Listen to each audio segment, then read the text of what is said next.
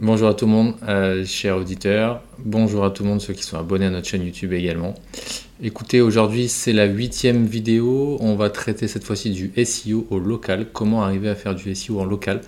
Et donc, euh, je vous souhaite encore la bienvenue dans cette nouvelle FAQ de Brioude. Je vais vous parler cette fois-ci de quatre bonnes pratiques pour arriver à se positionner quand vous faites euh, du SEO local, quand vous êtes par exemple un réseau de franchise, un magasin, quand vous avez un commerce de proximité, si vous souhaitez être visible au niveau euh, départemental, régional ou de votre ville. Vous donner donc les quatre bonnes pratiques pour arriver à faire ça. Donc la première, euh, pour se positionner sur vos prestations, sur vos produits, sur vos services, il faut bien prendre en compte qu'il va falloir dissocier chacune de ces pages. Pour imager, si vous avez une prestation, une page. Si vous avez une ville, une page. Si vous avez une prestation associée à une ville, vous allez également euh, dissocier cela avec une page. Pour caractériser, pour grossir le trait, voilà les bonnes pratiques à faire pour arriver à être visible sur votre mot-clé associé à la ville, sur votre prestation associée au département, et ainsi de suite, vous l'avez compris. La deuxième bonne pratique, c'est Google My Business, forcément. Comment arriver à travailler et ou à se positionner euh, en SEO local sans parler de Google My Business?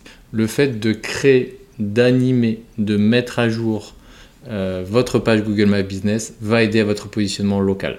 Le fait de créer, de remplir et d'animer euh, votre page Google My Business, Google vous le rendra toujours.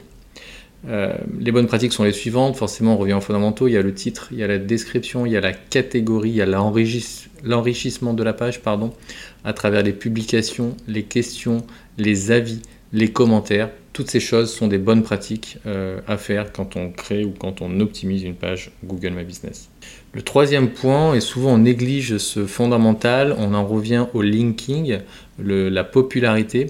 Le fait de créer forcément des liens, vous le savez, c'est quelque chose que vous pratiquez depuis longtemps, mais le fait de créer des liens euh, via des sites locaux, euh, des influenceurs, des blogueurs, des annuaires, des, euh, des, quotidiens, des journaux plus globalement, qui sont situés dans la ville que vous travaillez, vont euh, déjà bien indiquer à Google que euh, vous travaillez le local parce que forcément ces sites-là sont déjà localisés, sont déjà thématisés, sont déjà travaillent déjà le champ sémantique de votre localité, quelle que soit euh, la ville, le département, la région. Et le fait donc de s'immiscer dans cette stratégie éditoriale, de placer un article de, de, contenu, de notoriété dans ce, dans ce site-là, avec un lien qui va pointer vers votre page locale. D'une part, cela est complètement naturel pour l'internaute et donc, quand c'est naturel, Google adore ça. Le quatrième point, ce sont les rich snippets, euh, les contenus enrichis, ce sont les métadonnées. Vous connaissez sûrement les horaires, euh, les adresses, le numéro de téléphone, ces choses-là que l'on peut encoder à travers, par exemple, une page magasin, une page locale, tout simplement, euh, sont des choses qui vont aider, qui vont encore une fois donner des informations précises à Google, vont donner des informations précises à l'internaute quand ils vont voir les résultats sur la page de recherche et donc inciter le clic. Euh, ce sont des bonnes pratiques pour être bien visible et être prise en compte par l'algorithme de Google. Vous l'avez compris, chacune des pages doit avoir des informations précises sur quelle est l'adresse de ce magasin, de ce commerce euh, et ainsi de suite, quels sont les horaires, euh, quel est le numéro de téléphone. On peut tout de suite encoder ces informations directement et donc enrichir le code et donc tout de suite donner l'information à l'internaute. Il faut comprendre que dans les métadonnées, euh, le marché, les concurrents, vos concurrents n'utilisent pas forcément ces informations-là et le simple fait d'utiliser ces informations vont tout simplement déjà vous faire passer un cap et donner de l'information supplémentaire à Google, ce qui va euh, raffoler. Enfin, pour conclure, je ne pourrais pas ne pas évoquer la notion de reporting, la notion de data studio chez Briod avec cette expertise que l'on a sur le local, notamment sur les franchiseurs franchisés, les réseaux de magasins en règle générale.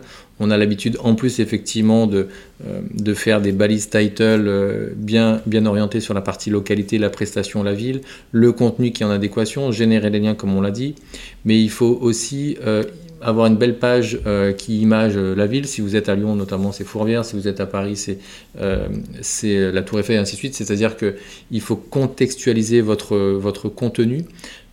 et enfin, la recommandation que je pourrais vous dire, c'est dans le reporting de Data Studio, c'est d'arriver à isoler chacun des départements, chacune des régions, chacune des villes pour faire des silos et arriver à, à mesurer le retour sur investissement, le trafic de chacune des pages, les conversions et ainsi de suite parce que c'est bien beau après d'avoir des segmentations de prestations, de, produits euh, par ville, ainsi de suite, mais comment vous allez arriver à mesurer ça? Le fait de faire des reporting bien précis avec les indicateurs que vous souhaitez, avec l'audience que vous souhaitez, pour mesurer la performance le trafic, la conversion, comme j'ai dit, de chacune de ces pages-là, est également une bonne pratique pour arriver à mesurer le trafic SEO local et pour arriver toujours dans un esprit d'amélioration continue.